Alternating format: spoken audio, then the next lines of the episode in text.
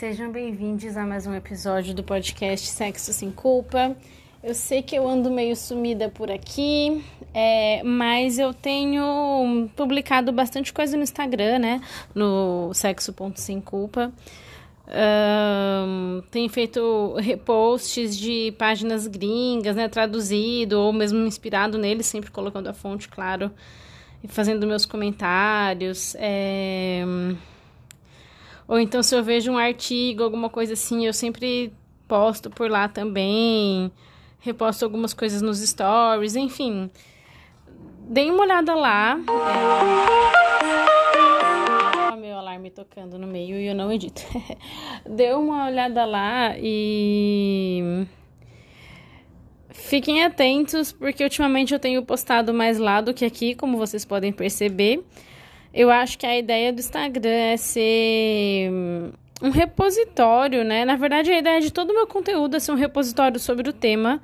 Não necessariamente algo que eu vou ficar atualizando sempre, mas sim um material de consulta para vocês verem, reverem e se inspirarem e refletirem e partirem a partir daí.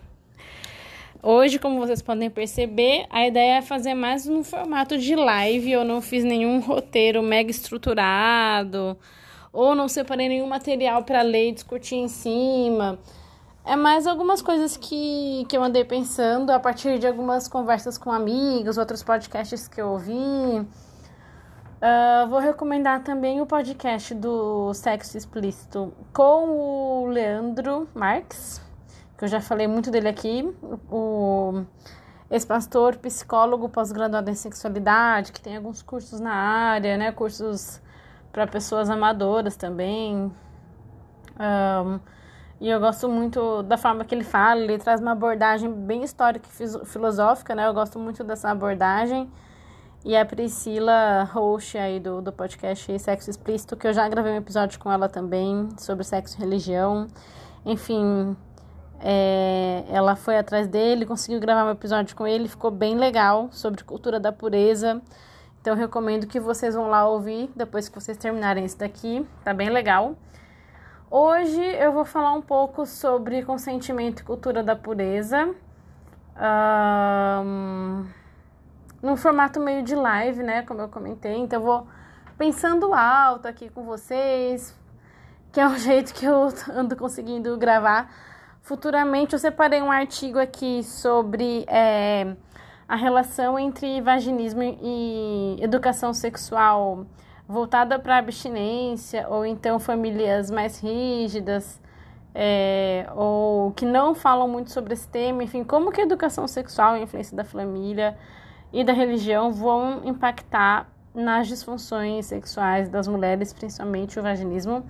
Um artigo brasileiro eu fiz um post já sobre isso no Instagram e um dos artigos citados foi esse brasileiro que eu peguei para ler inteiro, assim, ele tem umas 15 páginas só, é bem curtinho. Mas eu acho que eu vou ler ele aqui com vocês. Não a parte metodológica, essas coisas, né? Mas mais as reflexões, as conclusões que, que a autora do artigo chegou. É... Pretendo fazer isso em breve pra, pra, eu sei que muitas vezes a gente não consegue parar para ler, mas aí vocês conseguem consumir esse conteúdo lavando louça, né? Adoro ouvir podcast lavando louça. e, enfim, aí vocês conseguem ter aí acesso a esse conteúdo de forma mais facilitada e eu posso fazer um outro comentário conforme eu for lendo também. Então, isso aí tá, tá nos meus planos, tá? Vamos ver se eu consigo gravar em breve. É, partindo, partindo da introdução, aliás, Vamos pro tema de hoje.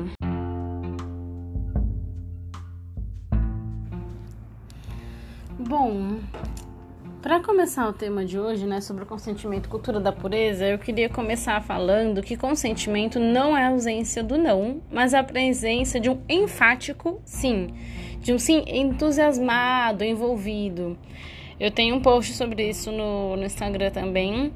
É, mas eu acho que esse é um pressuposto que a gente precisa começar, porque a gente sabe que é, existe um estereótipo, né, do que é a violência sexual, que é, sei lá, você voltando à noite pra casa e aí alguém vem e e encurrala você, um desconhecido e tal. E aí a gente sabe o quanto é mais difícil de reconhecer a violência quando é com um namorado, um, um ficante, um marido, né? Um, então a gente tem exemplos de casos onde a pessoa tá dormindo e daí o outro vai lá e começa, inicia o sexo em um contexto onde a pessoa nem deu um consentimento inicial, ela acorda já com o cara é, fazendo sexo com ela. Uh, ou então tem um contexto onde o parceiro convence né, a outra pessoa a transar, então a pessoa ela cede. E aí é muito importante é, deixar claro que ceder é diferente de consentir, né? Eu já falei isso outras vezes também. Uh, consentimento tem a ver com entusiasmo, com envolvimento, e não simplesmente um, com ceder ou com ter medo de falar não, ou a pessoa, sei lá, tá quieta, não, não tá entendendo o que tá acontecendo, só tá deixando, sabe? Isso não é o ideal. Se você se deparar com uma situação assim, você tem que parar e conversar e de repente voltar para um passo atrás e ficar ali mesmo.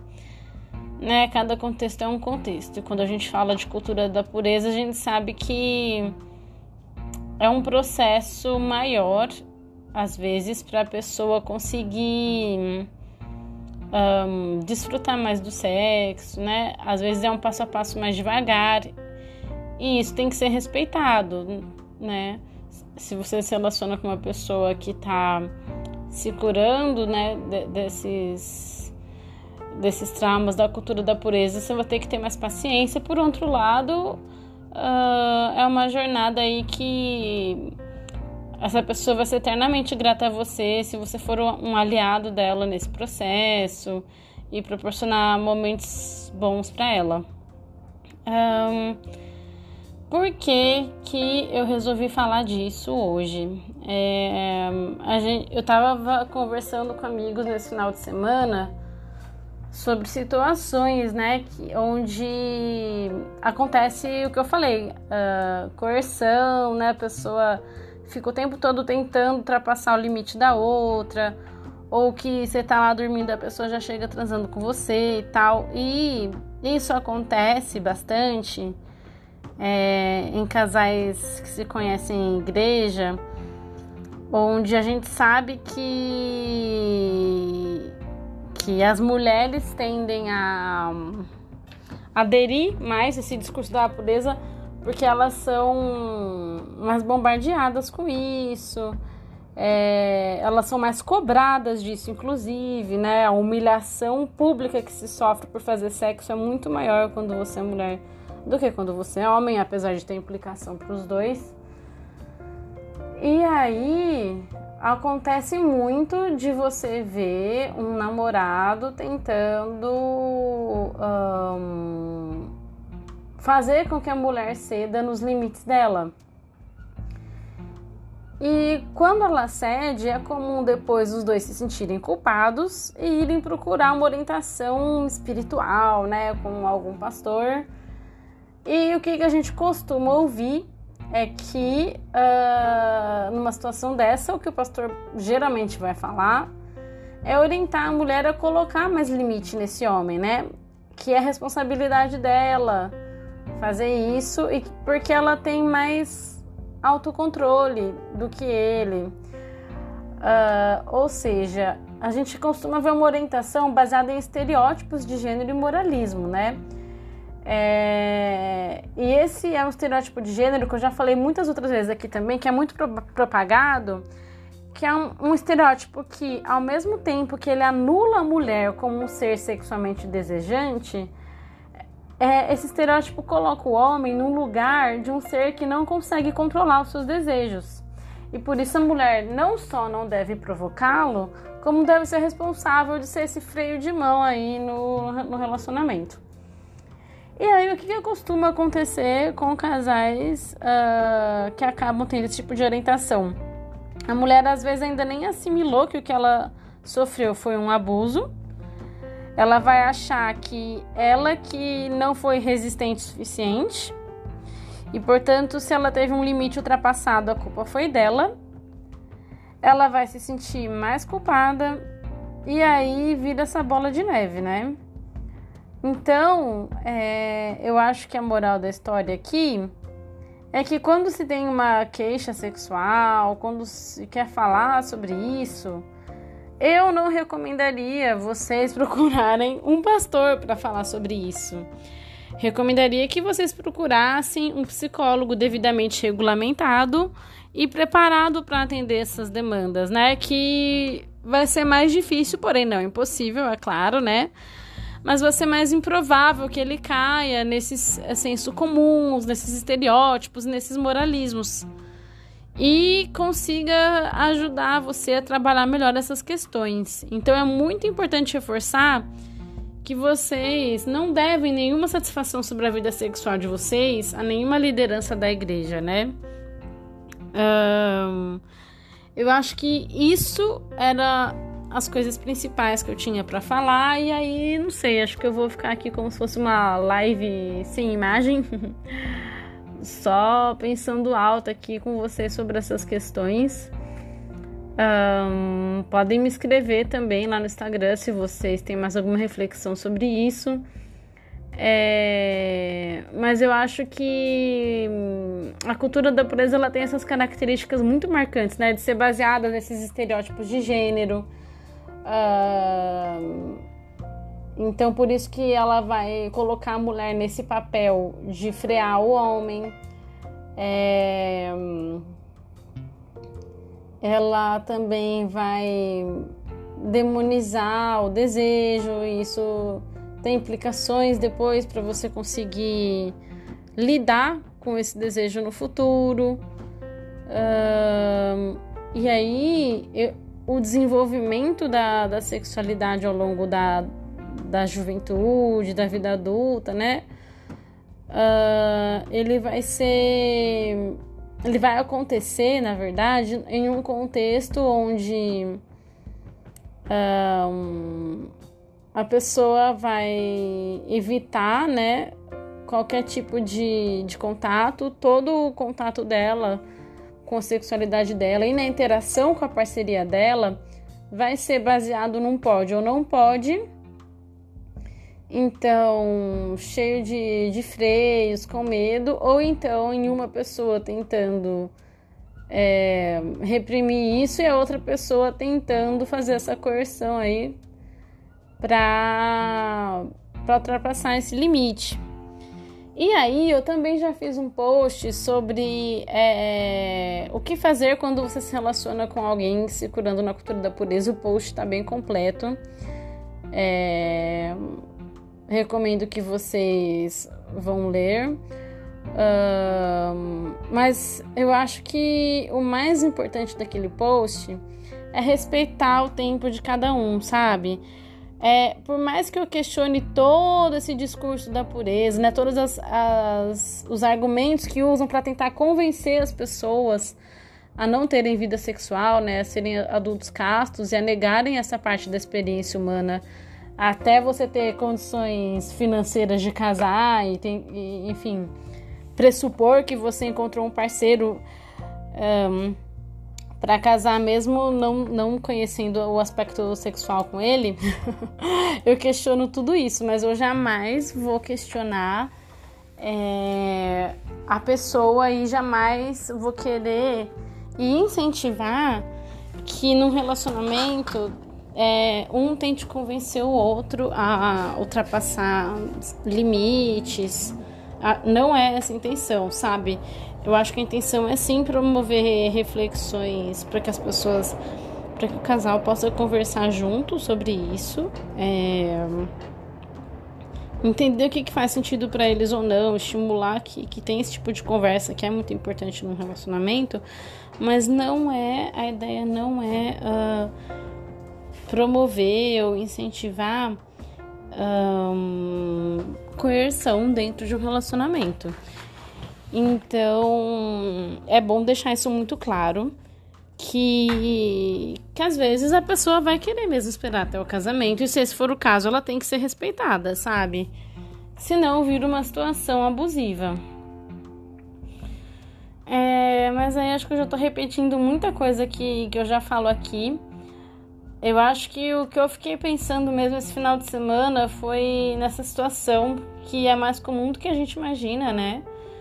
Da pessoa que um, não quer fazer sexo, não quer assim. Ela coloca muitos limites, né, no, no quanto ela vai poder explorar a sexualidade dela, uh, no quanto ela vai poder vivenciar essa experiência, né? E isso tem as implicações assim para ela, mas independente disso, é Uh, independente das motivações da pessoa para isso, uh, enfim, independente de todos esses questionamentos que eu faço, o fato é que ela tem esses limites e os limites devem ser respeitados, né? Não é, não é o parceiro romântico que vai decidir quando a pessoa vai estar tá pronta para lidar com esses limites ou não. E aí o que acontece muito são situações como essa, né? A pessoa vê o seu limite ultrapassado de forma traumática, sem consentimento, vai procurar aconselhamento e no fim acaba se saindo se sentindo ainda mais culpada, né? Como se ela fosse um lixo por ter permitido aquilo ter acontecido com ela. E aí o nó na cabeça e o trauma só fica pior ainda, vira uma bola de neve tudo isso, né? A pessoa que que não se permite é, se conectar com o seu desejo, não se permite ter um desenvolvimento sexual, porque tem medo, porque acha que é pecado, e daí, portanto, vai colocar esses limites. É, e ainda por cima vai sofrer com pessoas tentando ultrapassar esses limites. Aí fica uma situação bem mais grave, né? Uh, pelo menos tem casais que eu vejo que que se respeitam. E aí isso eu acho que já já ajuda a, a evitar muita coisa dolorosa, sabe? Por outro lado, eu também já presenciei casais que durante o namoro não podia nem beijar na boca, fizeram voto de nem beijar na boca na igreja e depois que casou foi abuso atrás de abuso. Agora que casou, minha querida, você vai transar na hora que eu quero, entendeu? Eu, eu lembro claramente da, da assim, uh, do relato é, da pessoa que que no, na noite do casamento o cara já queria transar porque agora podia tudo. A moça, sei lá, tava menstruada ou não, mas falou que tava porque ela não queria transar no momento e o cara já ficou chateado, já depois foi pedir pra, pra, pra ter filho em um momento que a pessoa não queria muito ter filho, mas a pessoa acabou cedendo para cobrir, para cumprir esse checklist da mulher cristã, né, da boa esposa. É, e aí foram acontecendo outras situações abusivas depois.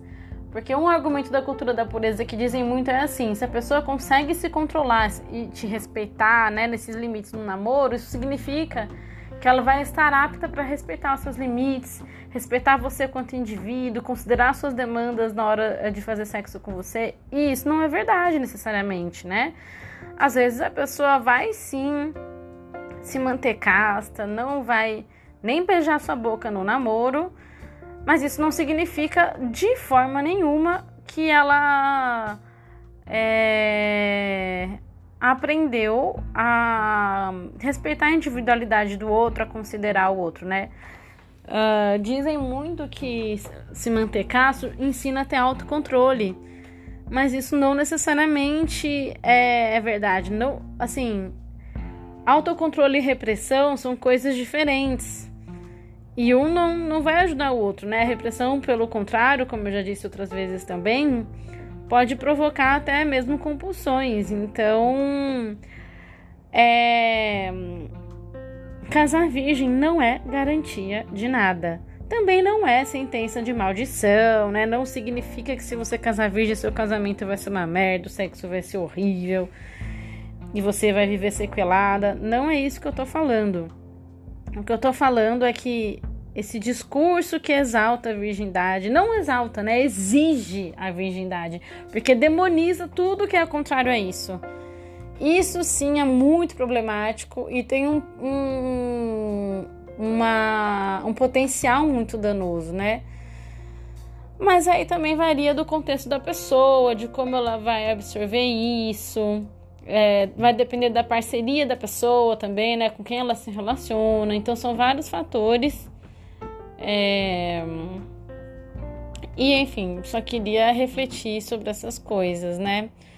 Uh, e isso tudo que eu tava falando conversa com outro ponto que eu sempre falo no meu conteúdo, que é essa cultura da pureza que vai dizer que sexo antes do casamento é totalmente proibido é, e depois do casamento é obrigatório. Eu já ilustrei isso aqui várias vezes no episódio da cartilha de noivos. Eu já fiz posts sobre é, como identificar é, na prática a cultura da pureza, discurso de pureza. Várias vezes. Esse, esse discurso é uma coisa que se repete muito. Proibido antes do casamento, obrigatório depois do casamento. Então, ai, mulher, para de inventar que tá com dor de cabeça. Ah, mulher, se você não Sexo é muito importante para unir o casal. Se você não der isso pro seu namorado, pro seu marido, você vai estar tá deixando ele muito mais sujeito a pecar e a adulterar e não sei o quê. Então é isso, proibido antes, obrigatório depois. E nessa situação que eu falei do cara que topou, não só topou, né? Ele almejava isso também, se relacionar com alguém que nem beijasse durante o namoro, mas na noite do casamento já queria, já brigou com as com a esposa porque ela não queria transar naquele dia, eu acho que isso ilustra muito bem o ápice assim que a cultura da pureza pode chegar. E daí depois essa pessoa sofreu diversos abusos variados, patrimonial, psicológico, tudo que você pode imaginar, né? Uh, de um cara super conservador, moralista. Então, óbvio que isso também tem muito a ver é, com a pessoa que ela se relacionou. É, nem, nem todo cara que se propõe a, a casar virgem vai ser escroto desse jeito. A gente viu no naquele episódio que eu li o texto do Escreva Lola Escreva, da menina que jurou, fez juramento para casar virgem, e foi assim.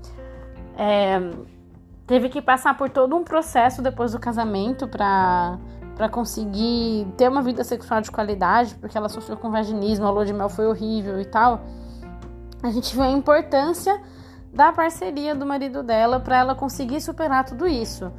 Então, o fato dela não ter casado com um cara escroto ajudou muito ela nesse processo, né? Uh, então, não necessariamente um cara que, que vai casar virgem é um cara escroto também. Não é isso que eu tô falando. O que eu tô falando é que todo esse discurso baseado em estereótipo, medo, ameaça, demonização do sexo é um terreno muito fértil para situações abusivas como a que eu mencionei. Um, enfim é mais para vocês pensarem mesmo nessas coisas. Depois, se vocês quiserem me dizer o que, que vocês pensam sobre isso, eu queria trazer alguém aqui para eu conversar e de repente gravar a conversa para não ficar aqui falando sozinha e para ver se, se tem mais. Assim, com certeza vai trazer mais riqueza, outras reflexões e tal. É, vamos ver eu tenho amigas aí que eu acho que ia ser muito legal se, se participassem aqui comigo. Mas eu também nunca sei que tema falar e tal. Eu acho que esse tema que eu comecei agora pode ser um bom tema pra, pra gente começar, quem sabe. É, mas era isso, gente. Eu acho que eu começo a ficar repetitivo porque eu não sei se tá claro para vocês, sabe? Mas eu já mergulhei tanto nesse tema que para mim é muito claro os processos. É muito claro, assim, é quase como se fosse um passo a passo, sabe? A pessoa que é, não vai desenvolver a sua autonomia sexual, que vai é, é, vai se frear durante um período onde ela poderia estar desenvolvendo a sexualidade dela e vai esperar para ligar esse interruptor só depois do casamento. Eu sempre faço essa analogia do interruptor. E o que, que isso implica para a pessoa? E depois como que, que a gente fala de nuance de consentimento num contexto de cultura da pureza, né? Porque nuance de consentimento é um problema uh, no mundo, assim, independente de cultura da pureza. Eu tô lendo o livro Garota, Garotas e Sexo, da Peg Orenstein. Quero trazer conteúdo desse livro aqui também, é muito bom.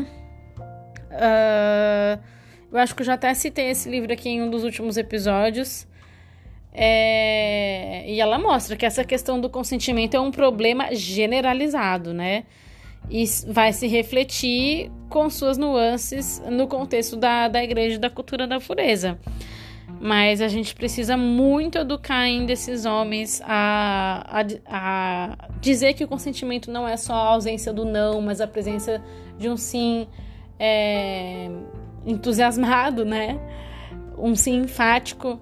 Então ainda tem muito a falar sobre consentimento. O problema é que quando a gente é, une isso com a cultura da pureza, tem todas essas implicações que eu falei agora é, a pessoa pode ter ainda mais dificuldade de, de falar não, de reconhecer, de se sentir culpada pelo que aconteceu. É, é, e é isso, né? Eu sinto que eu começo a ficar repetitiva porque eu ouço esses relatos de situações que acontecem e para mim já existe assim um passo a passo, eu consigo ver uma linha do tempo assim do que foi as coisas que essa pessoa ouviu, uh, como ela lidou com sexualidade na vida dela. É, gente que acaba se casando também um, só porque se sente culpada de ter transado com a pessoa, enfim. Ai, muita coisa, né? os conselhos que ela deve ter ouvido quando ela, quando ela foi confessar o pecado, né? Digamos assim. Então, é um passo a passo que está ficando tão claro na minha cabeça que acho que é por isso que eu também não, não tô gravando muito mais coisa nova, sabe? Porque um, para mim já é muito claro os desdobramentos que esse discurso pode ter. Como eu falei, não é uma maldição, né? Não digo que, que quem casa virgem tá amaldiçoado. É, é toda uma questão do, do discurso. Como essa pessoa absorveu o discurso, com quem essa pessoa se relaciona. Uh, e eu acho que o problema, né, como eu sempre falo, existem até as pessoas demissexuais que que para elas vai ser muito melhor mesmo, real oficial, se elas é, transarem com quem ela já tem uma, uma conexão, uma ligação emocional maior. Às vezes ela só vai ter desejo nesse contexto, fora desse contexto nem desejo ela vai ter. Então, sexualidade é um espectro bem grande, né? Por isso que é, o que eu falo aqui não é uma maldição de quem é, vai casar, vai transar só depois do casamento, sabe?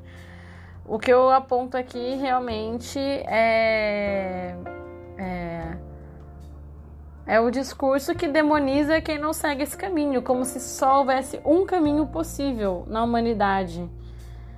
Caso contrário, você é ameaçado de diversas formas e humilhado de diversas formas. E isso é muito tóxico e problemático. E isso me revolta muito, porque já está tão presente na, na cultura igrejeira quem não concorda só ignora. Poucas, são poucas as pessoas que, que vão levantar. Que a pessoa ignora e segue a vida. É trans e vida que segue. Mas, cara, eu não consigo seguir minha vida, entendeu? Eu acho isso muito revoltante. E eu gostaria que as pessoas é, não se silenciassem mais. É, por isso que eu também falo não só sobre sexo, sexo né, sexualidade na, na igreja, mas de toda essa cultura fundamentalista, silenciadora, né?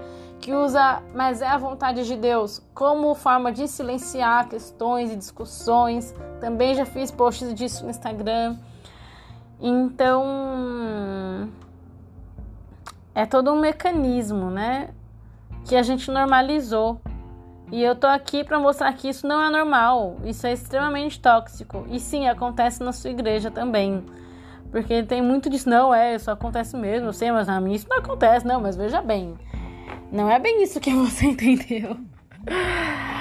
E aí tem uma negação muito grande desses processos, né? E acho que quando você começa a estruturar como esse mecanismo funciona, e quando você se depara com ele depois, seja num, num livro, num sermão, numa missa, você vai rapidinho identificar é, é, do que, que aquilo se trata, né? De onde aquilo vem, como isso funciona. É, eu espero que vocês consigam também ter essa clareza, assim, depois de acompanhar esse conteúdo. Hum, mas é isso, já tá ficando meio longo. É, talvez eu chame alguém para continuar conversando sobre isso numa parte 2. Eu só pensei alto mesmo, vocês estavam com saudade de episódio, então peguei, dei play aqui e comecei a, a falar, baseado na, nas reflexões aí do meu último final de semana. Um, e é isso, se vocês quiserem continuar essa conversa, me escrevam. Se você quer conversar, quer gravar junto aqui, pra gente continuar esse papo também, falem comigo e e vamos ver qual vai ser os desdobramentos. É, mas é isso, gente. Obrigada e até a próxima.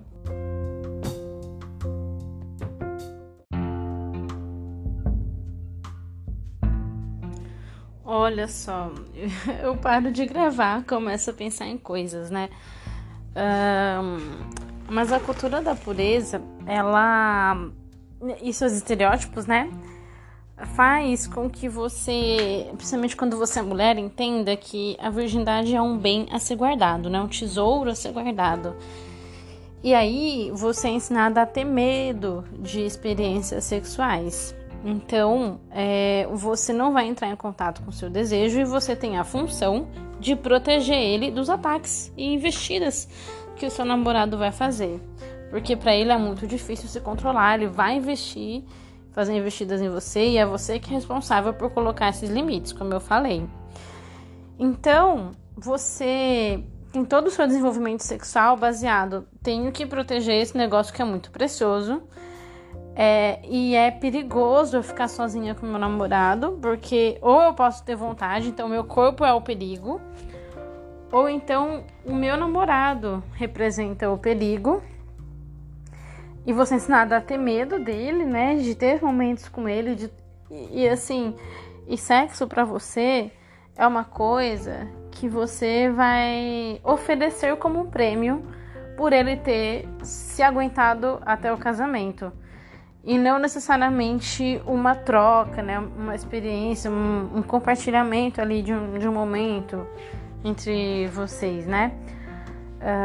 Um então é isso, você cresce com esse medo de, um, de ter uma experiência sexual.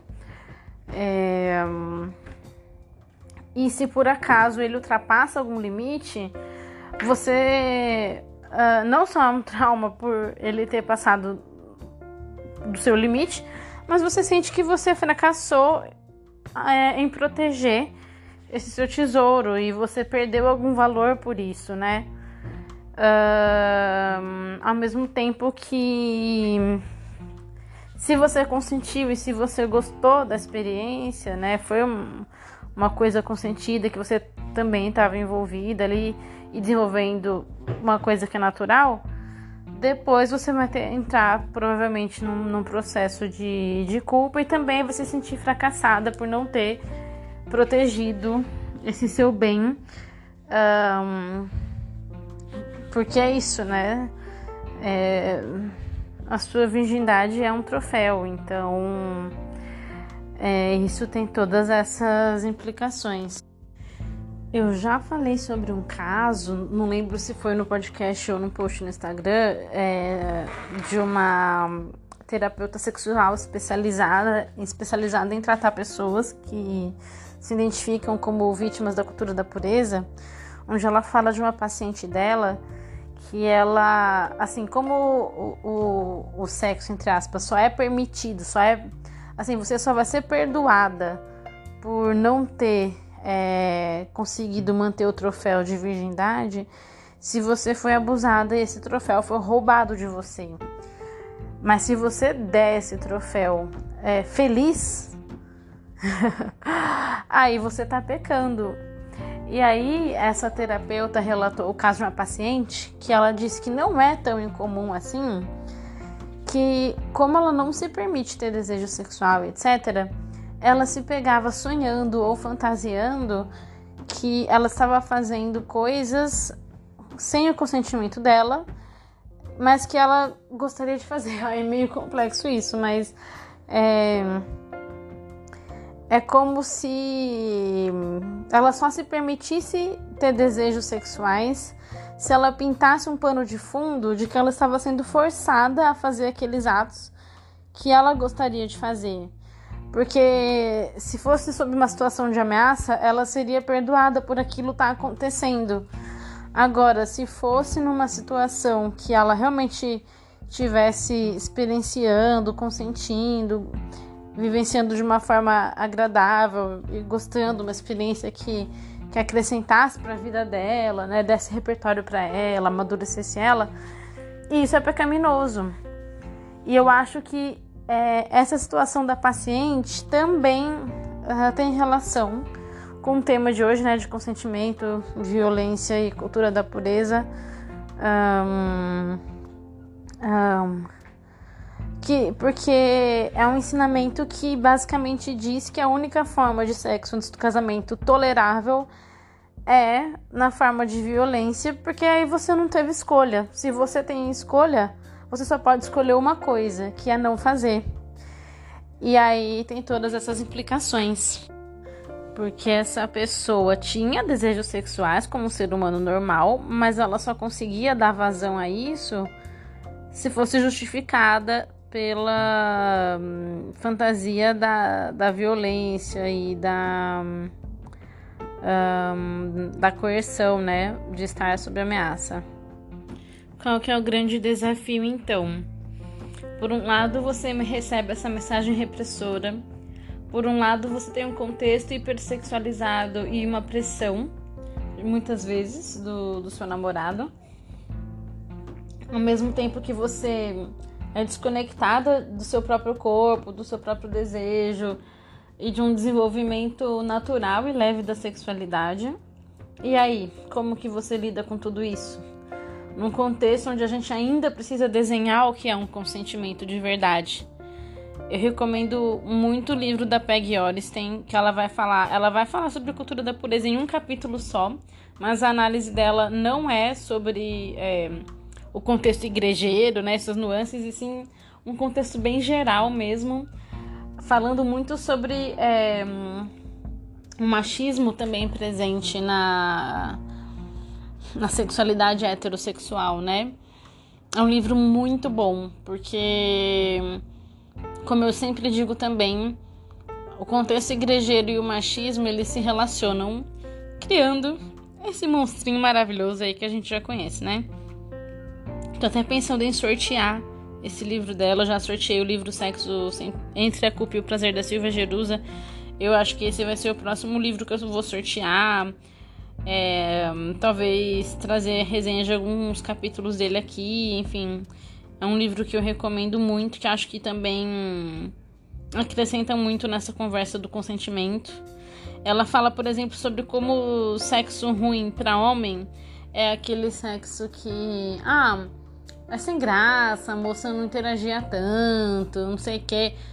E sexo ruim para mulher é sexo que dói. E sexo bom para mulher é sexo que não dói. E não necessariamente um sexo que foi marcante, gostoso, uma conexão legal, entendeu? Então, a gente tá com a nossa régua muito lá embaixo, sabe? E recebendo a repressão e a hipersexualização. Como que a gente lida com tudo isso? Terapia, meus amigos. Vamos parar de buscar gente que é formada em teologia para falar de sexualidade, sabe? A gente não chama um, um desenvolvedor de software para falar sobre ansiedade, entendeu? Vamos procurar as pessoas certas para falar sobre essas questões. Eu tô aqui também num papel de promover essa reflexão por ser uma pessoa que veio de um contexto parecido com esse, né? Eu acho que qualquer pessoa aí que, que veio de um contexto igrejeiro se identifica com muita coisa.